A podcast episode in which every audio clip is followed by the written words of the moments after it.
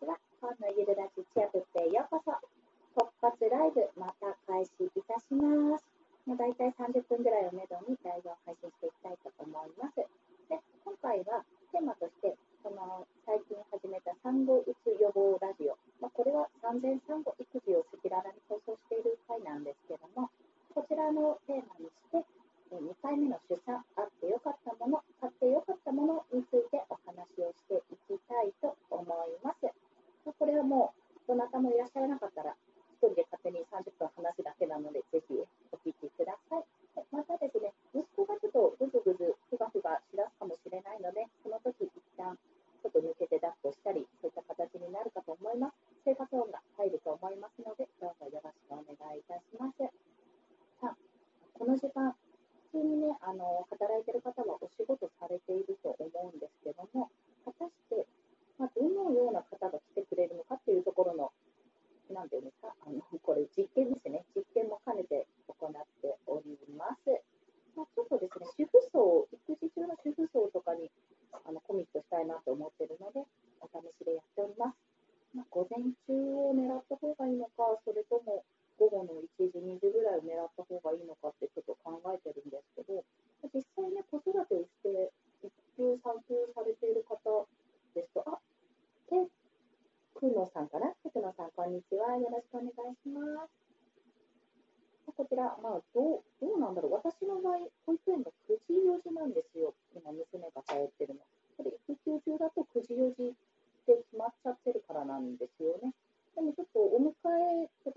がまだ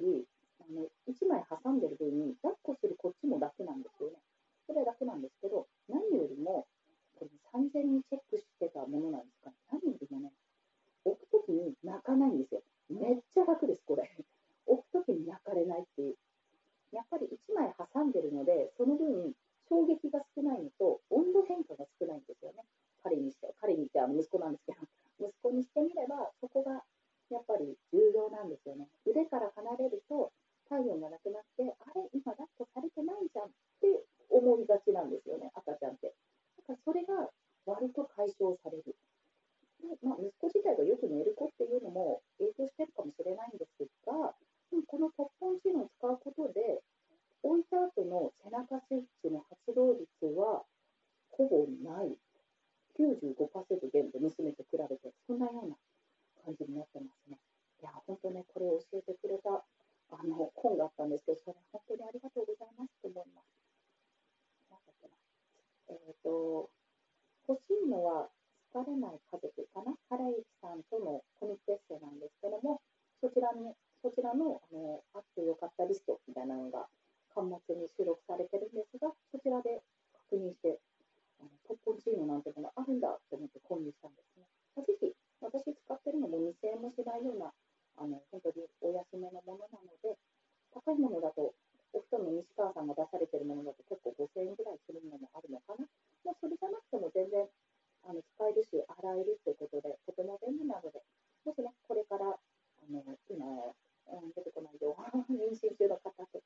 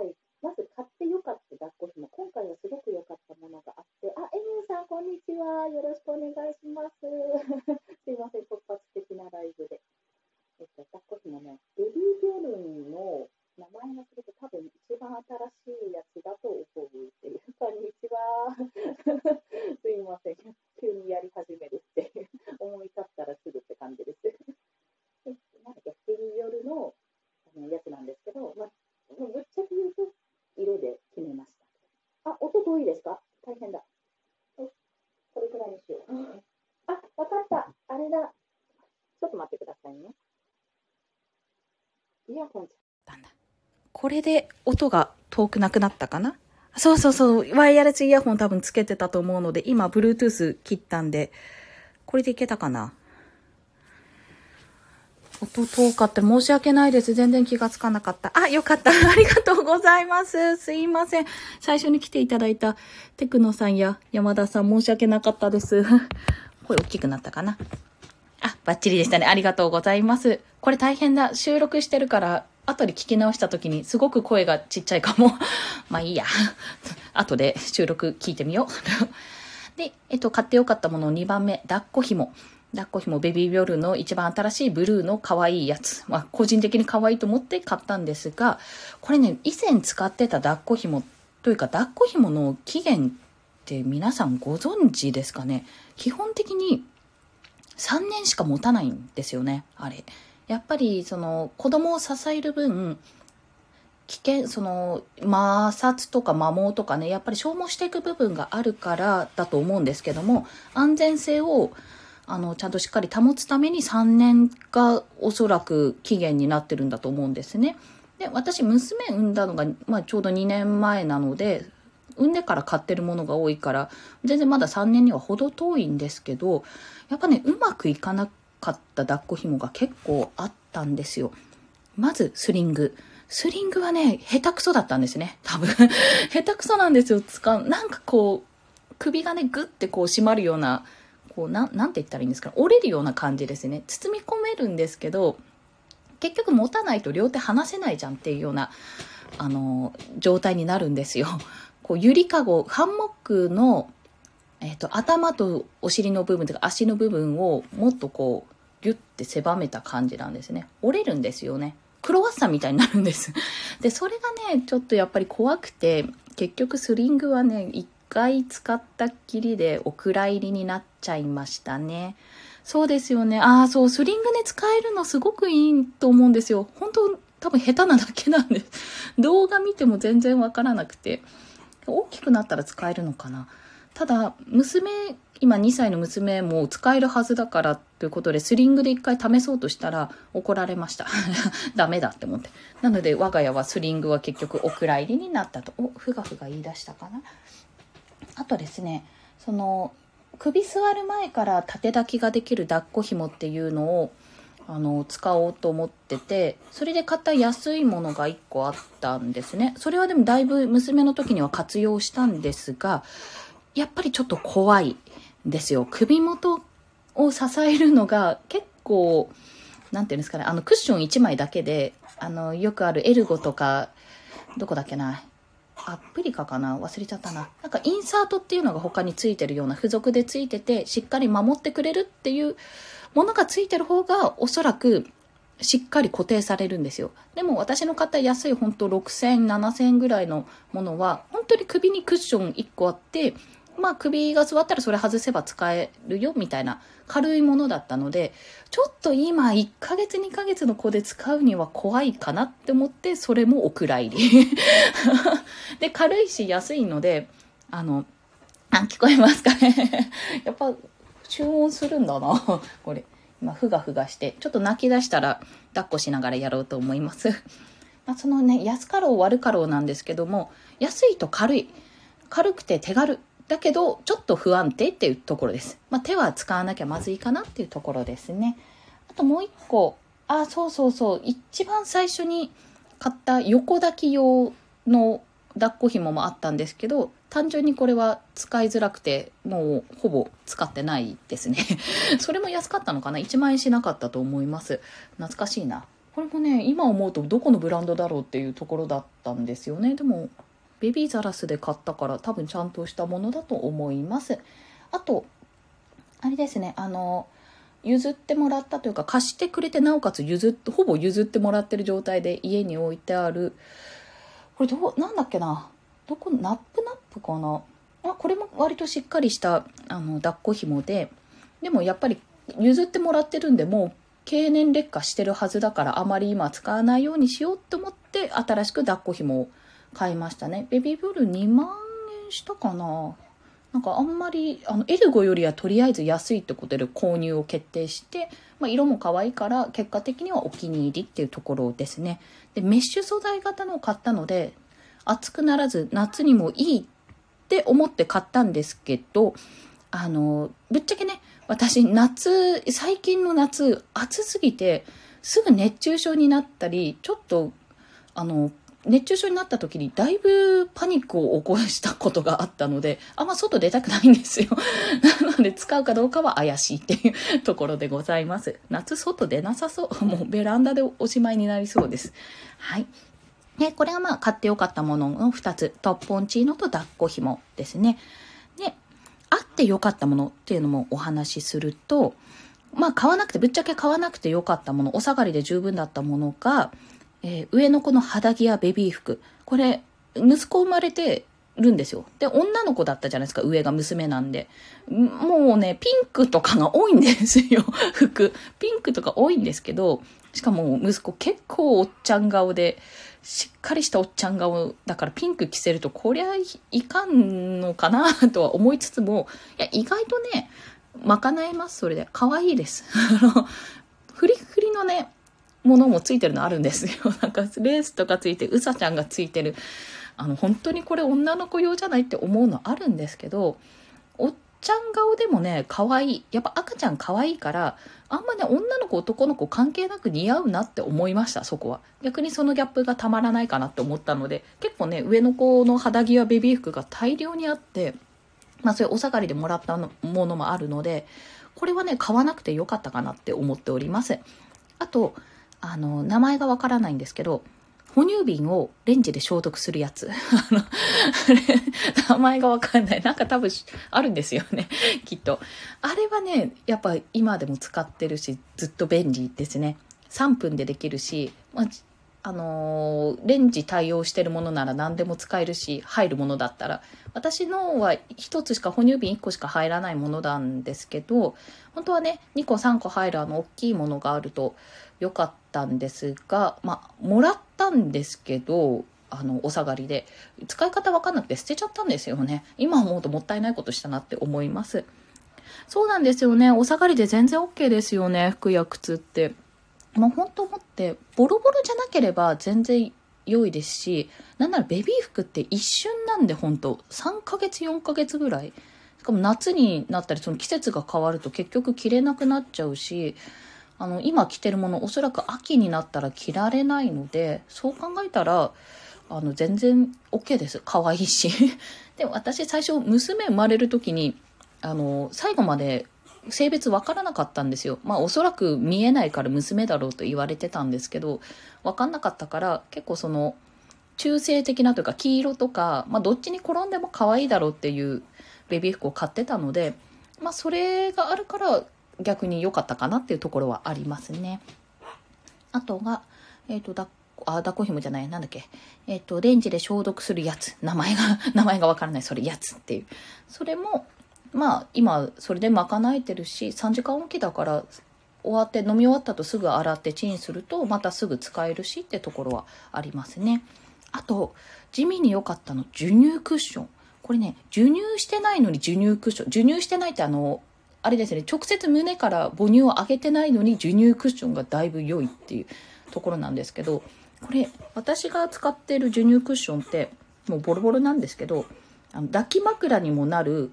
こうなんていうんですかね、スナップで、頭とお尻にスナップがついてて、それパッチン止めると、ドーナツ型クッションみたいな感じ、あ、ドーナツ型クッションじゃないな。まあ、なんか、三日月の頭とお尻がくっつくような、それが授乳クッションとして使えるっていうような状態のやつなんですよ。三日月、三日月じゃない、抱き枕にもなるし、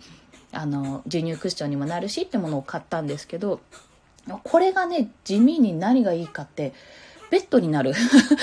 簡易ベッドになるんですよ。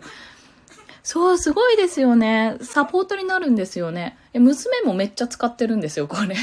だから、ちょ、ちょっと、みたいな。弟やめて、とか。懐かしいですよね。そうですよね。まさかね、私も引っ張り出して使うとは思ってなかったんですが、結構、あの何ー、ですか、それ授乳クッションで、間に空いてるドーナツの穴の部分と、に乗せるんですけど、ちょっとね、頭を上に上げるような形になるので、ジャストフィットなんですよね。ただ、うにゃうにゃ泣き出して、寝てる間にどんどんずれ落ちるっていう、あのー、ことはあるんですけども、でも基本的に、うちの子、ゲップを出せない、あんまり出さなくておならが出ちゃうような子なので、飲んで、ゲップ出ないねってしばらくトントンして、うん、ダメかって思ったら、今まではこうちょっとね、タオルくるくるして頭をちょっと高くしたりしてたのをやめて、この授乳クッションの上にポンって乗せれば、もうそれだけで頭が高くなって、ちょっと寝やすくなるって、それですやーって寝てくれるっていうのがあります。はい、非常に便利な授乳クッションってところです。それがあってよかったものですね。で、あと、えっ、ー、と、最後が、えー、買ったんだけど結局2ヶ月こう経とうとしてる時にもう使わなくなってきちゃったもの。まあ、おそらくこの後使うだろうが、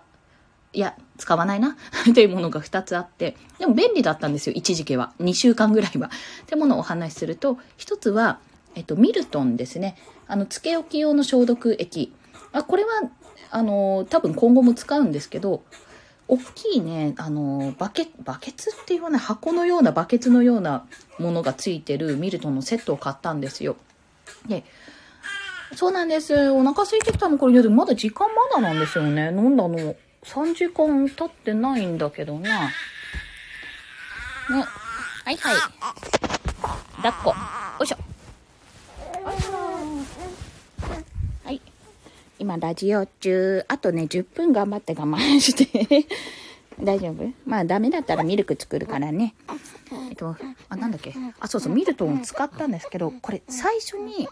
今までのその哺乳瓶、洗ってから保管してたんですけど、まあ、もう一度消毒しようってことで、一度に大量に消毒できるものを買ったんですが、へこへこしてるね。が、やっぱり使ったの一瞬だけでしたね。そして、あの、二つ目に電動搾乳機ってあるんですけども、ま、手動で搾乳していたのをちょっと辛いから電動搾乳機を購入したんですね。2年前と比べて、あの、外国製の結構お手頃な、1万円もしない、8000、ん ?8000 もしなかったかな ?7000 円近くで購入できるものがもう出てたので、メデラとかじゃなくて、あの、もう全然知らないところだったんですけど、まあそれを購入してみようってことでしてみて、それを消毒する、一度に消毒するのにはすごく便利だったんですよ。で、1時間ほどで使え、あの、使えるとか、そうですね、使えるし、あの、消毒液一旦作ると24時間持つので、これは非常に便利なんですが、最終的にですね、やっぱり上の子と一緒にいると、搾乳する時間がないんですよ。時間がないというか、タイミングがつかめなくて。ね。まあ、やっぱね、ね。搾乳してらんなくなっちゃったんですよね。まあ、あの、私がめんどくさがりっていうのもちょっとあるんですけど、そうするとね、やっぱ手軽なのがあの手動なので手動で絞っていくじゃないですか。で手動で絞っていくと、まあ、電動使わなくなるじゃないですか。で、そうしてお蔵入りってなっちゃいました。電動搾乳機。で、電動搾乳機使わないと、もうほぼ哺乳瓶、まあミルクで賄っちゃうので、結局ミルトンもそんな別に使わなくてレンジで対応できるようになってなって、ミルトン今は、あの、用意はされてるけど、消毒液は作ってなくて、いざ作る時に使う時になったらやろうかなっていう、まあ、あの、待機中の状態になってますね。はい。まあ、一重に私がめんどくさがりだからっていうのもちょっとあるんですけどね、ここお恥ずかしい。ただ、搾乳機に至っては、あの、本当に搾乳で賄いたいと思ってる人は、電動搾乳機は購入して良いと思います、これ。なぜかというと、私、あの、両父っていうのが両方の胸から出せるようなやつを買ったんですけど、やっぱり、あと、あれですね、手動は手軽にできるけど、片方ずつしかできないって考えると、同じ時間で電動でやった方が非常に楽です。まあなんか効率がいいってこと。ただ、もうこれね、ぜひ、ぜひあの、まあ、アーカイブとかになって、まあ、これから来てくれる人で開発の方がいらしたら、ぜひやってほしいんですけど、まあ難しいのかな。あの、電動搾乳機って手ぶらじゃできないんですよ。当たり前か。当たり前かもしれないですけど、手ぶらじゃできないんですよ。で、あの、すっごくその時間って、まあラジオ聞いたりしてたんですけどね。すっごくね、ね、ごめんね、あとちょっと、すごくね、なんか、うん、なんだろこの時間って感じだったんですよ。だからもう、なんていうのかな、あの、もうフィットして、どんな胸にもフィットして、いやもうどんな胸じゃなくてもいい。もうその胸につけるカップの部分だけオーダーメイドになって少し高くなってもいいから、手ぶらで搾乳できる機械が開発されてほしいってすごく思いました。そうすればね、あの、あれなんですよ。まあ、もう、こう言っちゃ、こう言ったら、お前何やってんだって言われるかもしれないんですけど、スマホをいじれるし、まあ、なんならちょっと作業ができるんですよね。まあ、すっごい滑稽な、あの、風景というか、恥ずかしい風景ですけど、作業ができたい、できるっていうか、できたいんですよ。したいんですよ。そこで。なので、あの、電動搾乳機の何ですか手ぶらでできる電動搾乳機っていうのをぜひね開発していただきたいなと思います。で難しいのがおそらく胸にこうパッドを当てるんですけどでそこからあの出てこないあれ哺乳瓶というかその容器に入るようにするんですがやっぱり胸にパッドつけて吸引するんですけどあの外れちゃうんですよね。どうしても胸の形人それぞれですしそこねすごくいろいろ考慮されてるなと思うんですよこのどうやったらフィットするかっていうデコボコがついたりねにゃにゃごめんねごめんねじゃあ今ミルク作ってくるからさ冷やしてくるからちょっと待っててにゃにゃにゃはいそうなんですよあありがとうございます、ゆみゆさん。そうなんですよ。本当にね、本当に意味ないなって思って。いや、便利だったんですけどね。だからもうちょっとこれ、どこ、メデラさんとかどっか開発してくれないかな。おそらくその胸の部分がフィットすれば問題ないので、そこだけオーダーメイドにして、オーダーメイドでいいからして、手ぶらでできるものを開発したら絶対売れると思う。売ってほしいっていう。小さいのが2人だと、こう、娘がね、搾乳に興味を持ってくれ、興味を持ってくれたのは全然いいんですけど、なんか、やっぱり離れてると、なんで離れるの？って、なんでミルクやるの？私もミルクちょうだいって。いやいや、あなた牛乳でしょ、もう、みたいな。牛乳すらそんな飲まないんじゃないっていうような感じになっちゃったので、結構ね、あの、大変ですね。なんか2歳差とか1歳差とか、私3歳でも大変だと思うんですけど、皆さん本当にすごいなって、先人はすごいなって本当思いました。なんかエミューさん本当にすごいなって思います、私。みんなね、お母さんは偉大ですよ。パパもね、頑張ってるからパパも偉大なんですよっていう、そこは伝えたい。はい。まあ、そんな感じですね。睡眠重要。そうです。家は散らかってる。本当にね、本当になんで私、主婦とか豪語してますけど、家マジ汚いですからね。その、自分が作業するスペースの周りだけ、とりあえず、あの、作業しやすいように片付けてるだけで、本当汚いですからね。全然家事、家事のなんかテクニックとかは教えられないっていう主婦としてはどうなのっていうところなんです。ありがとうございます。そう、死なないからいいやって思って。埃さえ取ら、取れてたら、とりあえずクイックルワイパーしとけばいいやって思ってるんで。あまり皆さんね、あの、それぐらいの勢いで考えた方がいいですよ。今は外注もできますし。はいはい、ごめんごめんごめんごめん。はい。そうなんです。あ、あともう、これ今日、まあ、45分までであと5分で終わらせるんですけども、今日ですね、お昼ぐらいにもまた実はライブをやろうと思ってて、あの、まあ、え、エミさん聞いてくれるから、あの、こっそり宣伝がてら、まあ、このライブをする理由っていうのをお話ししちゃうんですけど、まあ、一つは、あの、ライブすることで、この時間帯にどんなリスナーさんがいるのかとか、何人来てくれるのかっていう、まあ、実験をしてるのもそうなんですけども、ぶっちゃけ言うと、ストックがなくて もうライブ配信をアーカイブで止めて、あの、やってしまおうっていうところが結構大きいです。50%ぐらい。もうこれを、まあ、使い回してしまおうっていうところですね。まあ、時間もあるし、週末入るとできなくなっちゃうんで。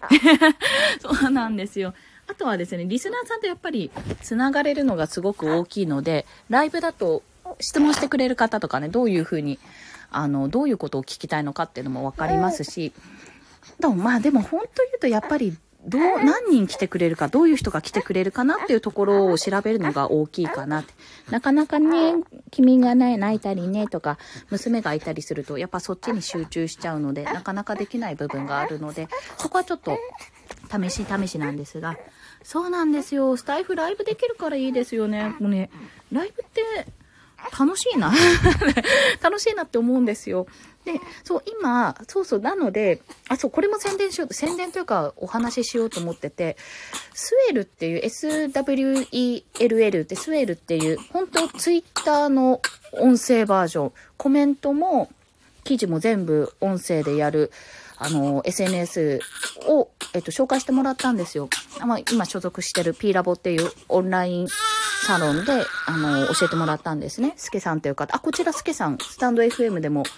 あの、脱企業、脱大企業ラジオかな？そちらで配信してるので、ぜひね、聞いていただければと思うんですが、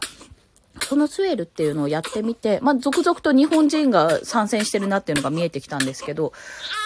れがね、またどうやって活用しようかなっていうところで、また面白みがあるなってやってるんですね。5分でできる